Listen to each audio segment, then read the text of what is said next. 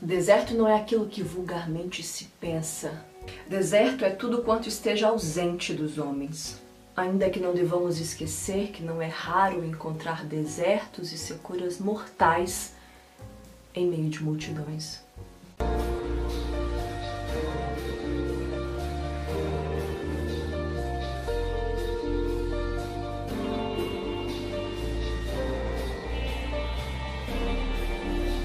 Que trecho, senhores, que trecho de abertura, não é? Esse José de Souza.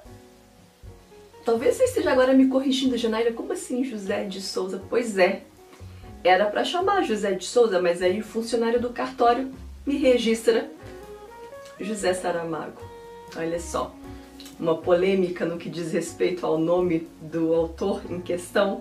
Existem por aí algumas hipóteses. A primeira é de que o funcionário do cartório estava bêbado, alcoolizado, por isso registrou errado. Uma outra hipótese é porque a família realmente era conhecida por esse nome de Saramago. Enfim, José de Souza ou José Saramago nasceu em 1922 na aldeia de Azinhaga, sul de Portugal. O seu primeiro emprego foi como serralheiro. José Saramago trabalhou nesta função por dois anos e depois ele exerceu tantas outras. Foi auxiliar administrativo, tradutor, editor, jornalista. Saramago ele teve uma carreira extensa e sempre defendeu causas sociais e políticas, além de ter sido a favor da liberdade e da democracia. Como escritor, ele teve a sua primeira publicação em 1947 com o livro Terra do Pecado e ele volta então a publicar, ele volta a, a, a esse meio literário só 19 anos depois, então ele teve um hiato considerável em sua carreira. Mas agora vamos dar um salto no tempo, vamos para 1991, que é o ano de publicação desta belezinha que vamos conversar hoje, chamada O Evangelho segundo Jesus Cristo. Livro, inclusive, bastante polêmico, foi censurado na época. Saramago foi impedido de participar, inclusive, de um prêmio literário europeu por causa desta obra. Eles disseram que o livro era ofensivo para os católicos, os católicos também bateram de frente. Enfim, houve de fato uma repercussão considerável. Mas, em 1998, este livro ganha o Nobel de Literatura. E sim, meus senhores, o primeiro Nobel de Literatura atribuído a um escritor de língua portuguesa. Janaína, mas essa obra deve ser muito polêmica. Ai meu Deus. Então, eu acredito que assim, se você tem a mente um pouco que, digamos, fechada, talvez você enxergue este livro como uma ofensa à sua religiosidade, ao seu Deus. E o que, sinceramente, eu não acredito que tenha sido a proposta do Saramago, vou depois falar um pouquinho mais sobre isso. E ao mesmo tempo eu penso, bom, se a pessoa tem a mente fechada, de repente isso aqui vai ajudar a expandir. Entende? Então é, eu acho que é uma questão também de se permitir. E eu preciso frisar que o Evangelho segundo Jesus Cristo é um texto literário, é uma ficção. Logo, existe toda uma liberdade poética aqui dentro. Importante destacar a intertextualidade presente na narrativa, é uma releitura bastante humanizada, esse é um ponto forte inclusive da história. E o Saramago, ele traz a sua visão diante desta obra que vem sendo contada e recontada há milênios. E eu digo nova visão porque sim, é uma releitura, então é toda uma nova visão ao modo Saramago de ser. Não sei se você já leu alguma coisa do Saramago, eu já tive a oportunidade de ler um ensaio sobre a cegueira, inclusive tem vídeo no canal, vou deixar linkado no box de informações, é um vídeo bem antigo, antigo. E, e o Saramago ele tem um, toques bastante peculiares e, e, únicos que eu vou falando um pouquinho aqui ao longo da resenha. Por que, que eu estou dizendo isso? Porque o livro do Saramago ele não tem nada a ver com a Bíblia no sentido sagrado da coisa. Sobre a obra em si, temos um contexto histórico muito forte, domínio romano, e nós vamos acompanhar a história de Jesus Cristo desde a sua concepção, o seu nascimento, até a sua crucificação. Então, antes mesmo de Jesus aparecer na história, nós obviamente vamos acompanhar antes do seu nascimento, Maria e José, seus pais, e Jesus, ele é, ele vem a ser concebido pelas vias normais, entre aspas, possíveis, reais, ou seja, ele é concebido a partir de uma relação sexual. Então, que talvez já seja o motivo de ter um choque, um impacto inicial é, mas volto a dizer, nada tem a ver com essa questão de religiosidade. Mais uma vez ele traz essa humanização muito forte para os personagens. E já nesse início, é, eu fiquei refletindo acerca de uma série de questões, inclusive esse livro a gente leu no projeto Mindley, e foi algo que a gente discutiu bastante no grupo, é, a figura da mulher até mesmo o relacionamento entre Maria e José, porque era um relacionamento completamente sem diálogo e, claro, a figura da mulher bastante submissa perante o homem, perante a sociedade, a mulher sendo diminuída, sendo reduzida a um quase nada e, e a falta de voz da mulher. Tem até um momento da narrativa que Maria diz: Sou mulher, não sei explicar.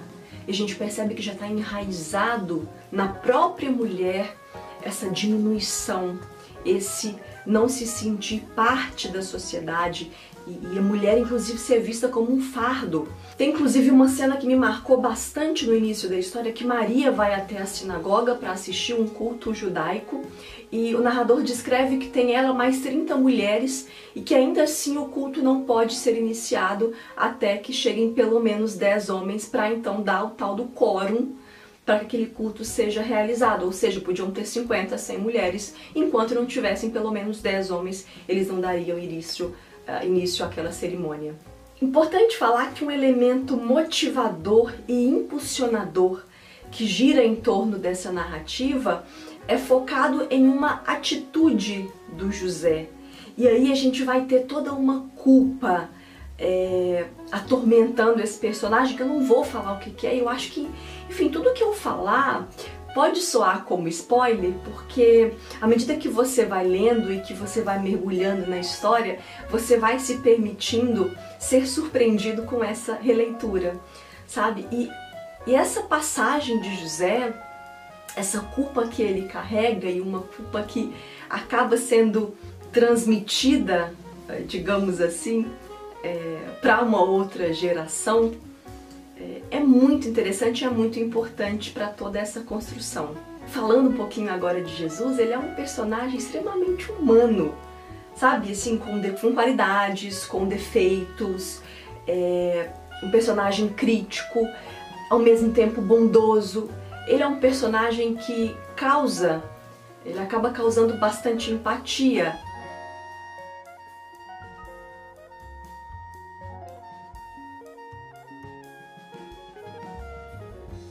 Uma outra passagem, é, talvez fosse importante pontuar, é que Jesus ele mantém um relacionamento com uma mulher, com a Maria Madalena, talvez seja um outro ponto polêmico também.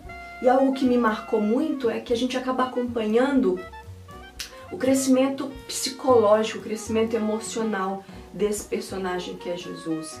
Ele sempre indo em busca de respostas para suas perguntas, ele sempre muito crítico, sempre muito questionador. É, e é muito bacana porque ele vai te puxando para aquele para aquela atmosfera é, de dúvidas, de, de que realmente tem sede por informação para quem quer descobrir o porquê das coisas e, e quer ser um pouco mais justo, digamos assim. E eu acho que ele tem esse senso de justiça bastante forte. É claro que a gente não vai concordar 100% com o personagem, é claro que é, a gente não vai concordar com tudo, mas ele tem esse senso de justiça muito forte. E aí a gente consegue fazer um paralelo com Jesus, com o seu pai José, é, que tem uma personalidade um tanto que diferente. Falando um pouquinho sobre essas polêmicas, existem algumas passagens em que animais são oferecidos para sacrifícios é, em nome de uma crença. E aí eu fico pensando nessa questão da humanidade, do que, que é ser humano. Eu acredito que é isso também que o, o, Saramago ele vem a trazer para esta obra. Ele era bastante é, claro no que diz respeito ao seu posicionamento diante dos animais, o que, que é interessante também. Mas ele, ele fala sobre essas questões das mazelas sociais. E, e claro, esse reconto dele, completamente moderno, é, contemporâneo, é, inteligente, a lá o jeito Saramago de ser. Enfim, isso e muito mais sendo narrado por um narrador sarcástico, irônico, é, extremamente coerente na, na, nos seus posicionamentos, o que é muito legal. Algo que me cativou também na história porque a gente tem um narrador provocador. É isso. Esse narrador ele te provoca, então ele te questiona, ele e nesses momentos que o narrador propõe uma, um diálogo com o leitor, nós, enquanto leitores, nos sentimos coautores da história. É, existem momentos em que ele antecipa, ele sabe, ó, ele fala, olha, agora, depois disso vai acontecer isso, isso e isso, sabe, assim, então assim, é, ele desafia o leitor. Em outros momentos ele diz, olha, talvez você esteja se questionando isso e isso, ah, mas também esse personagem, né? então assim, é um narrador um tanto que perspicaz, muito, muito, muito bem feito. Outro ponto, os diálogos dos personagens, aí não um diálogo narrador-leitor, mas os diálogos entre os personagens aqui dentro, eu acho que eles agregam muito para a história, sabe? É... O meu livro tá todo rabiscado, todo rabiscado. Apesar de ter todo esse toque irônico e sarcástico, tem passagens muito, muito, muito reflexivas. Inclusive essa que eu declamei no início do vídeo é uma passagem muito forte. E tem muitas passagens reflexivas e que você lê, você marca e você fala, meu Deus, não é que isso e tal. Então assim, às vezes um capítulo você marca tanta coisa e, e você isso você linka para aquilo, vai linkando, vai linkando, quando você vê, você fala, meu Deus, que texto é esse? Que texto é esse? Porque é muito maravilhoso.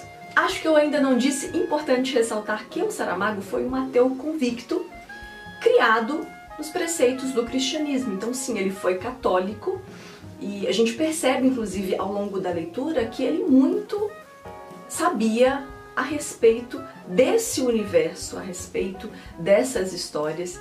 Então é muito importante porque é, ele fala de algo, ele, isso que ele se propõe a criticar, que ele propõe a, a reconstruir essa história que ele quer reconstruir, ele faz, mas com um conhecimento prévio, ele sabe do que ele está falando. E ele cria então a sua própria leitura diante dessa história.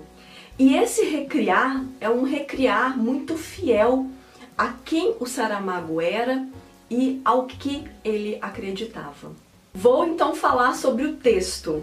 O texto é lusófono, ou seja, eu me senti honrada por ter a oportunidade de ler o Evangelho segundo Jesus Cristo no original, no português de Portugal. Nossa, que ficou péssimo agora essa minha tentativa de usar um sotaque, desculpa. Por que, eu estou falando isso? Porque essa peculiaridade, ela fez com que eu me sentisse ainda mais perto da história, o que é muito legal. Vamos falar sobre a estrutura, estrutura polêmica. Já lá na primeira vez que eu li o ensaio sobre a cegueira, eu já fiquei no começo assim, nossa, que diferente, tinha um pouco de medo, todo mundo fala do Saramago. Então assim, aqui você não vai encontrar travessão marcando fala de personagem, você não vai encontrar ponto de interrogação para marcar as perguntas. E aí você me diga, Janai, mas como que a gente, como que é possível entender? Gente, flui. Flui. Porque é, esse texto aqui é um texto completamente experimental. É, é um texto experimental. Então, ou seja, o Saramago ele não quer te dar uma estrutura prontinha, certinha, bonitinha. Não. Ele quer te provocar, ele quer te fazer pensar. Isso é muito maravilhoso. Porque é aquela coisa, o narrador desafia, o estilo de escrita desafia. É maravilhoso. Janaína, eu nunca li Saramago, tenho medo. Não tenha medo. Se você não vai ler essa obra porque você tem medo, olha, não faça isso se permita. Eu costumo dizer para os meus alunos assim, ó, toda vez que eu me deparo com um texto que eu fico assim, porque a gente às vezes fica mesmo, não é só você que está me assistindo, a gente fica assim, nossa, mas tal texto, será? É difícil. Eu penso, se alguém escreveu, eu sou capaz de entender, eu posso ler. Então, sim, se ele escreveu, olha, nós, leitores, meros mortais, somos capazes sim de entender. Então, é, flui, é muito engraçado, porque você lê a primeira página, acha estranho, a segunda, a terceira, a quarta, a quinta, lá pra décima o negócio flui, você sabe, já é automático. O seu próprio cérebro, ele se organiza. Janaína, mas e se não se organizar? Você volta, retoma, até você pegar o ritmo da leitura. Tá tudo certo, e é muito possível. Mas preciso ser honesta, não é a leitura mais fluida do mundo. É um texto que exige realmente uma dedicação, um mergulhar, por exemplo, é uma leitura que eu lia sempre sentada, para ir marcando, para ir observando, para ir pesquisando. Então ele exigiu de mim essa postura um pouco mais é, concentrada e dedicada. É um texto para todo mundo? Como, como dizia minha mãe, todo mundo é muita gente. Sabe aquela coisa que você fala assim, mãe, todo mundo vai no cinema e sua mãe vira e fala, ah, você não é todo mundo. Pois é, todo mundo é muita gente. Mas eu acho que é um texto necessário para sabe? Quando eu li isso aqui, a fome explodiu assim, ó. sabe? Fumacinhas saíram. Então, acho um texto importante de você se permitir ler. É, mesmo diante de todas as polêmicas e por causa de todas as polêmicas. Quando eu disse no início que é, se você não tem a mente muito aberta, não é. Porque eu acho que eu vejo que muita gente se dói com esse texto. Porque muita gente eu acho que às vezes esquece essa coisa literária e se apega no religioso, aí que tá o problema. É um livro que, na minha opinião, ele propõe um repensar acerca das religiões, um repensar acerca do fanatismo, um repensar sobre as nossas posturas e as nossas atitudes é, enquanto seres que fazem parte de uma sociedade. Olha, é um livro riquíssimo. Digo com toda clareza e com toda honestidade que é um livro que eu me sinto honrada de ter podido fazer a leitura. É... Principalmente pensando que talvez ele pudesse ter sido censurado e talvez neste momento eu fosse impossibilitada de fazer a leitura, então eu sinto-me honrada por ter podido ler esse livro no original, um livro que né, não foi censurado, entendeu? E não só me orgulho de ter feito, mas quero recomendar para você também. Me conta aqui nos comentários se você já leu o Evangelho segundo Jesus Cristo, o que, que você achou é, me conta também se você já leu outra coisa do José Saramago, se você ficou interessado por esta obra e gostaria de adquiri-la, ela está na sua wishlist, você fala, enfim, eu vou querer fazer a leitura, vou deixar o link de compra, o link de compras da Amazon no box de informações, aí você pode efetuar a sua compra sem pagar nada mais por isso e ainda assim ajudar o canal, eu já agradeço bastante. Lembre-se que você também pode se tornar nosso padrinho a partir de um real por mês, vou deixar o link do padrinho no box de informações. Muito obrigada aos meus padrinhos que ajudam este projeto manter-se vivo. Dados de caixa postal, link de wishlist, todos os meus contatos aqui no box de informações. Espero que vocês tenham gostado do vídeo. Um beijo e até a próxima. Tchau!